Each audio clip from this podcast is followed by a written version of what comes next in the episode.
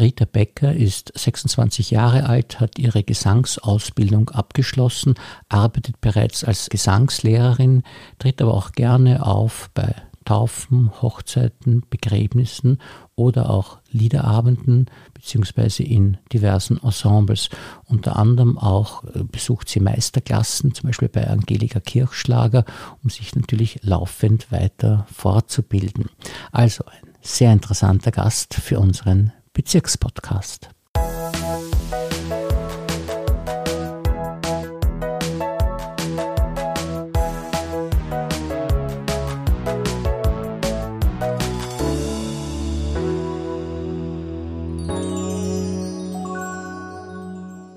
Wir beginnen diesen Podcast anders als gewohnt mit einem Lied, um zu hören, wie Frau Becker singt.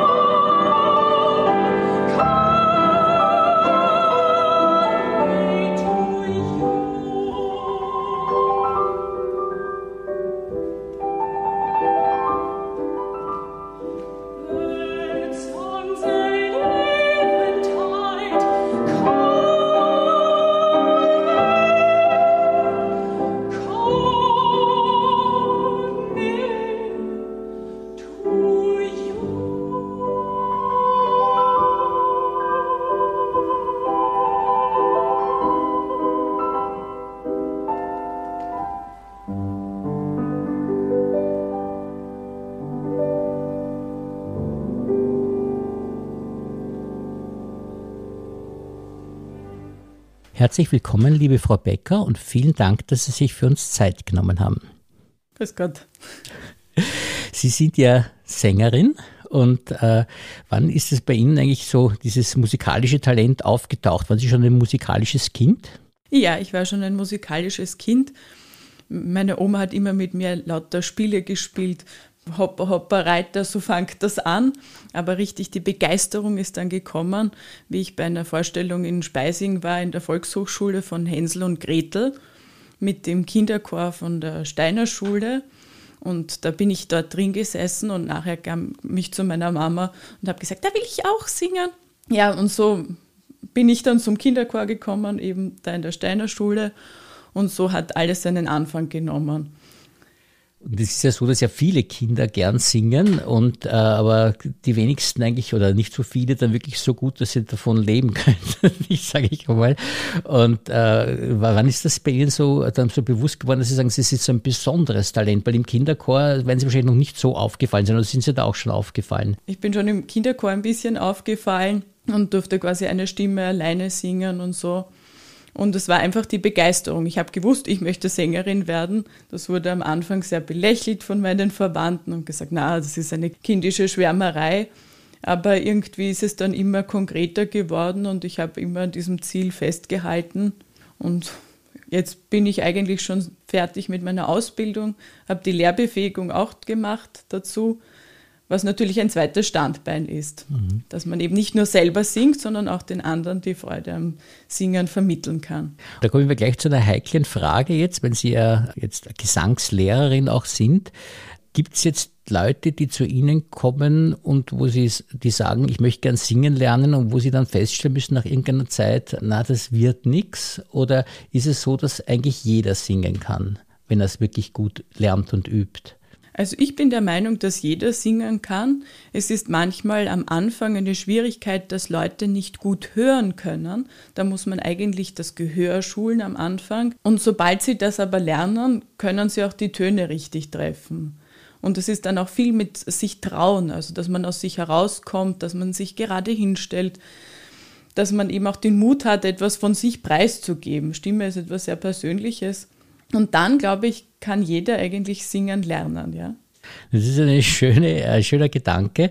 Es kann sich ja jeder bei Ihnen anmelden für private Gesangsstunden und kommt dann zu Ihnen. Aber wenn ich es jetzt richtig verstanden habe, beginnen Sie also mit dem Hörtraining dann zunächst einmal. Und wie geht es dann weiter? Wie, wie läuft diese Schulung dann ab? Also wie viele Stunden muss man da ungefähr rechnen, bis man dann äh, einigermaßen Erfolge hat? Das ist ganz verschieden. Also da gibt es große individuelle Unterschiede, je nachdem, ob jemand schon ein Instrument vielleicht auch vorher gelernt hat oder eben nicht. Auch das Alter ist manchmal ausschlaggebend, ob es ein bisschen länger braucht oder ein bisschen weniger lange. Das ist dann nicht so schlimm, wenn es einmal länger braucht. Man muss sich nur darauf einlassen, dass man diese Zeit auch zulässt. Ja? Ich sage immer, es ist keine Stunde verloren, weil eben etwas zumindest bei der Persönlichkeitsentwicklung weitergeht.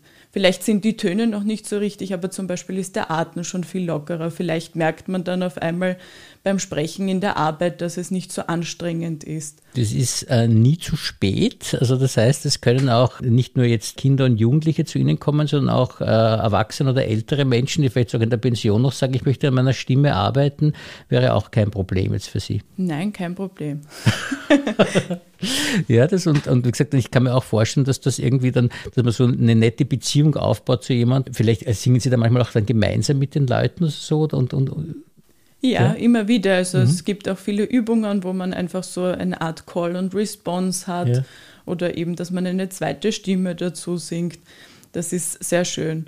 Oder ich habe auch manchmal zwei Schüler gemeinsam, die kommen als Pärchen und das ist dann auch schön, weil erstens kann man immer lernen, auch durchs Zuhören.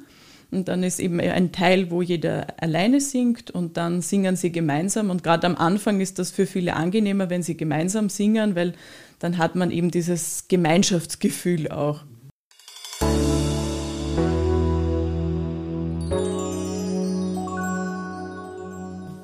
Ja, die, diese gemeinsamen Schwingungen, die da auftreten, das ist ja bei Ihnen auch in der Ausbildung so. Nur ist es so, dass Sie schon auch mit ganz berühmten Leuten hier, in der, Sie waren in der Meisterklasse äh, mit äh, Angelika Kirchschlager auch, äh, haben da in Altenburg, dann sind Sie dann auch aufgetreten dann am Ende, nicht? Genau, ja, das sind immer wunderschöne Sommerkurse mit wirklich hervorragenden Künstlern. Kirchschlager war ich schon Heul Kurse und eben das Abschlusskonzert ist immer der Höhepunkt von dieser Woche und das ist immer ein, ein jährliches Highlight, wenn man dorthin kommt. Es ist Altenburg ist ein Kloster im Waldviertel. Es ist eigentlich dort nichts und man kann sich nur auf die Musik konzentrieren und eben mit wunderbaren Künstlern zusammenarbeiten, an der Interpretation arbeiten und trotzdem ist es irgendwie entspannend. Es ist viel Arbeit, aber trotzdem, weil man eben nur auf das fokussiert ist, ist das ein herrliches Erlebnis immer.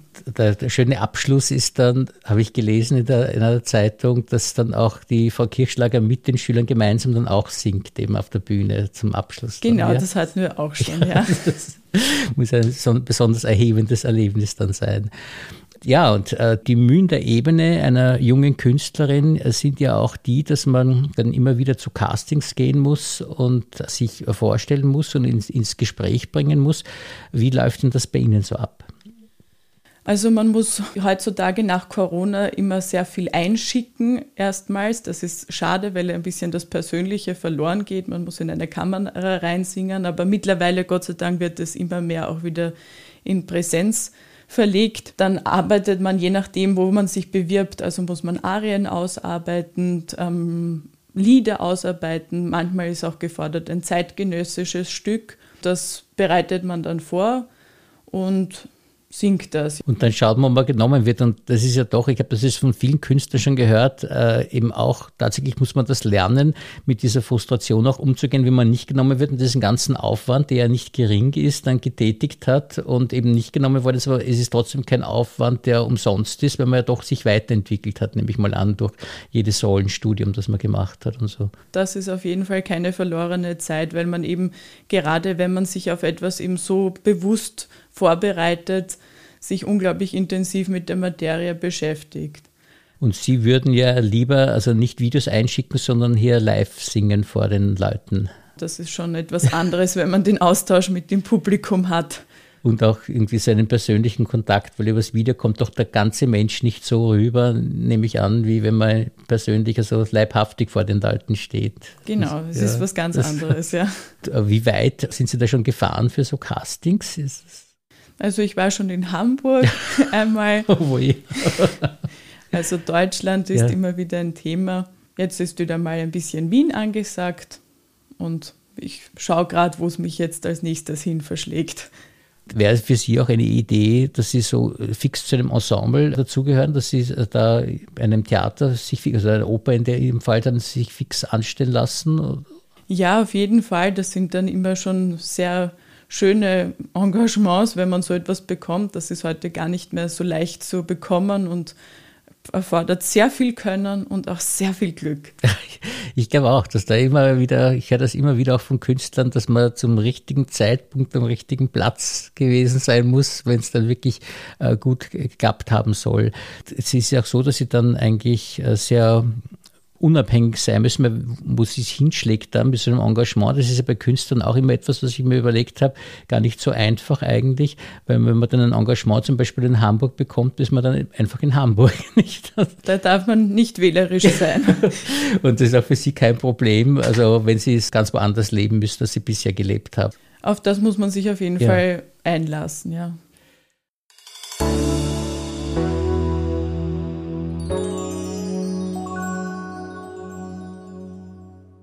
Aber sie äh, versuchen auch oder bieten auch an, dass sie hier in der Region Aufführungen machen. Das heißt, sie haben äh, in verschiedenen Orten hier in Leasing oder in Wien schon Aufführungen gemacht beziehungsweise bieten sie auch an, dass sie singen an, bei, zu verschiedenen Anlässen, also Hochzeiten beispielsweise oder Begräbnisse oder Taufen. Und da kann man sie sozusagen buchen und und je nachdem, was man dann vielleicht für ein Begleitinstrument haben möchte, suche ich mir noch meine Kollegen zurecht, weil als Sänger alleine ist man immer ein bisschen verlassen. Ja.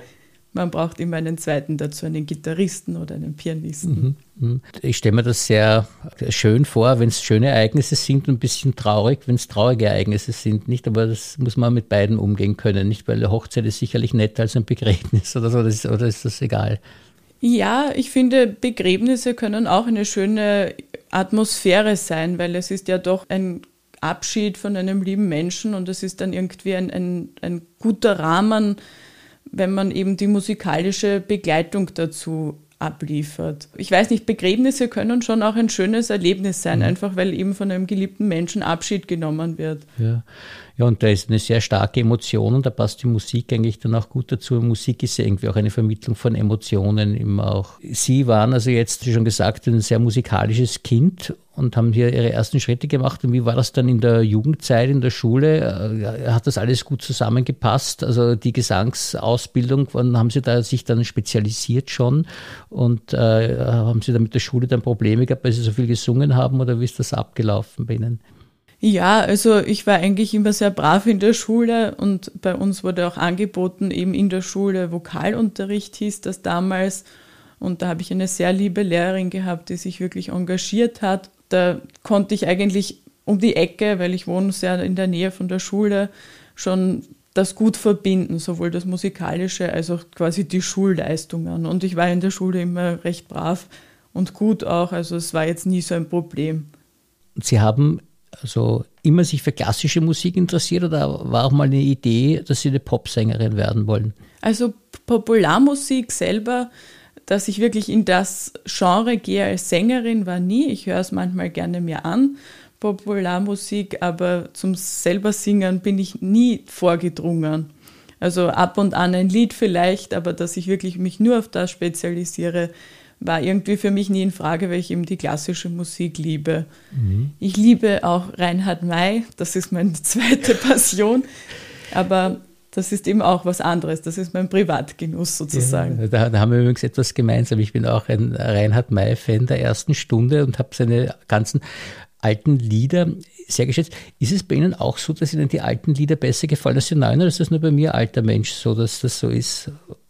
Ähm, ich kann es gar nicht sagen. Ich habe jetzt die letzten Lieder zum Beispiel, die er herausgebracht hat, sehr gut gefunden. Mhm. Sie sind, finde ich, jetzt sehr melancholisch. Ja, Sie, also die, die richtig lustigen Lieder, die sind jetzt schon eher seltener geworden, habe ich das Gefühl. Und sie ja. sind jetzt ein bisschen abgeklärter. Aber ich finde, die Texte sind schon sehr gut nach wie vor. Texte, ja, das stimmt, aber so diese, die Lieder, so als Ganze, also das Herbstgewitter über Dächer oder Gute Nacht, oder solche Sachen oder auch, ja, über den Wolken, also das hat, das waren ja wirklich Hits, nicht, die nicht aus dem Ohren gehen.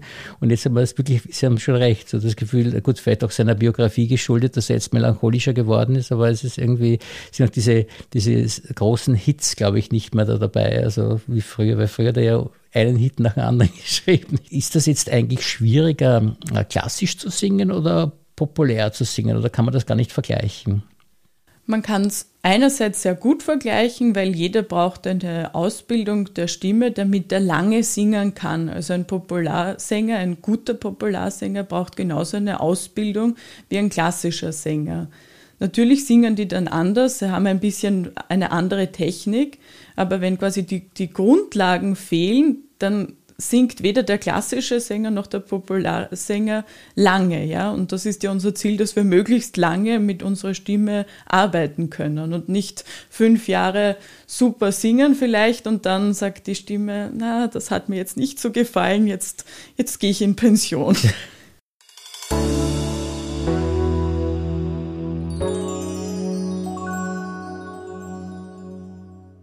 glaube, es ist auch ein bisschen schwierig an der klassischen Musik, äh, weil da so viel die geschulte Stimme im Vordergrund steht, dass man die Emotion auch so reinbringt. Das ist, glaube ich, noch ein, ein, ein zweites Ding, wenn man sagt, man singt jetzt mal äh, fachlich total richtig, oder, aber dass man noch diese Emotion, da hat es der Popularsänger, finde ich, ein bisschen leichter, weil der eher so alles machen kann, dass er emotional wirkt und der klassische hat da den Spielraum, glaube ich, ein bisschen geringer, nicht? Oder da, sehe ich das Da haben Sie ganz recht. Ja? Also gerade am Anfang tun sich da eben Leute viel leichter in Popularmusik zu singen, weil sie eben auch ein bisschen vielleicht Sprechgesang einbringen können. Und bei der klassischen Musik haben wir halt so viele Vorgaben. Das muss man die Notenwerte genau aushalten oder die Töne treffen und eine Phrase bilden, dass das eben schön zusammengebunden ist, dass der Text auch einen Sinn ergibt. Das muss man halt schon gut können, damit man dann eigentlich sich fallen lassen kann und einfach das Gefühl auch durchlassen kann. Gibt es irgendwelche großen Vorbilder, die Sie haben von der, in der klassischen Musik jetzt, wo Sie sagen, ja, das, die hat alles richtig gemacht? Ich liebe die Elisabeth Kuhlmann, die ist ein absolutes Vorbild. Die Elina Garantsche finde ich auch ganz toll und ich mag auch sehr den Jonas Kaufmann, auch wenn er ab und an eben Abstecher zum Beispiel ins Wiener Lied macht. Mhm. Ja.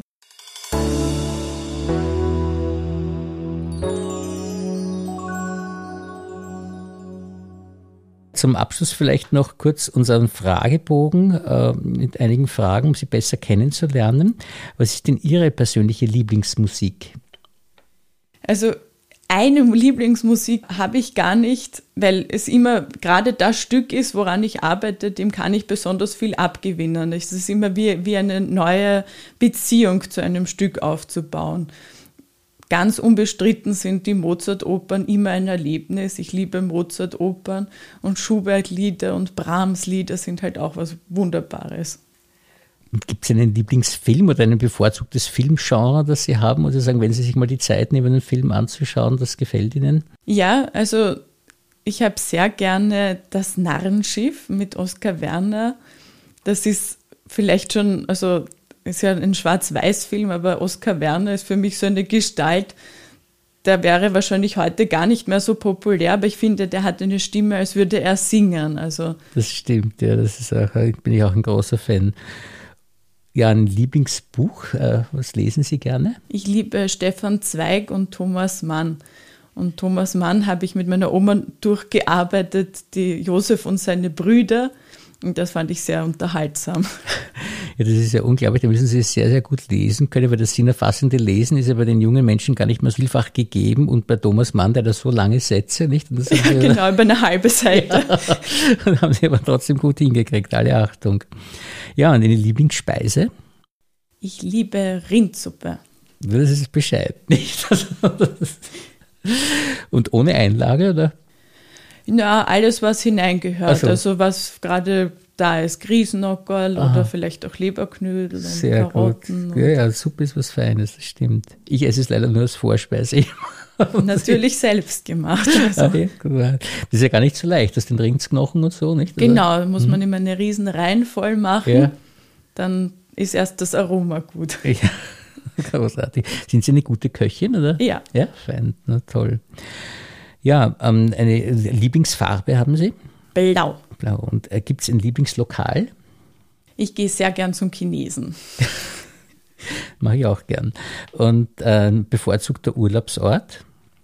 Altenburg. Also wie gesagt, das ist eigentlich nicht nur Urlaub, sondern eben auch immer Arbeiten für mich, weil ich immer auf dieser Musikakademie dort bin. Aber das ist einfach ein Ruhepol dort und das Paradies auf Erden. Und trifft man doch immer wieder dieselben Leute oder ist das, wechselt das auch?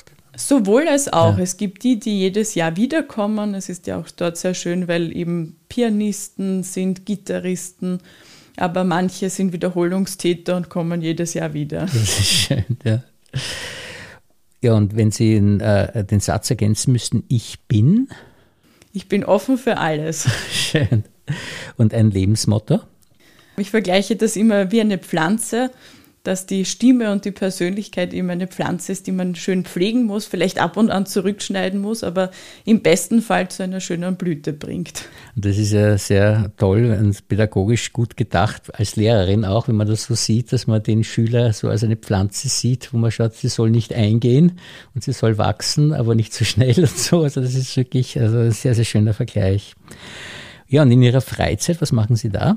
Da gehe ich gern mit meinem Hund in den Weinbergen spazieren oder ich zeichne oder komponiere auch ein bisschen. Wow. Und was zeichnen Sie da?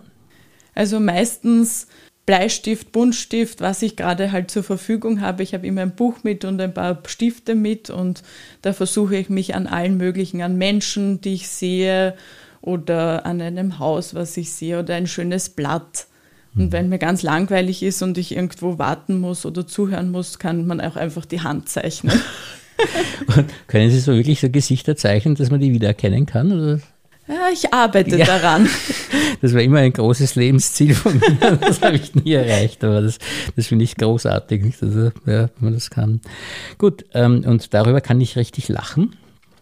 Ich liebe eben die Texte von Reinhard May, die, die lustigen Texte, über die kann ich sehr lachen und über die Sketche von Otto Schenk und mit dem Helmut Lohner. Mhm, auch ja. gerade die Sketche, auch über die Oper, da gibt es ja. Ja, ja, klar, der Otto Schenk war ja auch so opernaffin. Mit welchen Prominenten würden Sie gerne einen Tag verbringen? Ja, mit Leonard Bernstein würde ich gerne einen Tag verbringen. Der ist schon toll. Oder eben mit einem der jetzt lebenden großen Sänger. Also Jonas Kaufmann würde mich sehr interessieren. Die Garantscha. Gibt es ja. genug Gesprächsstoff, ja, das stimmt schon. Ja, und in 20 Jahren werden Sie? Hoffentlich Publikum mit viel Freude erfüllen. Das wünsche ich Ihnen von ganzem Herzen. Vielen, vielen Dank für dieses wirklich sehr interessante Gespräch. Dankeschön.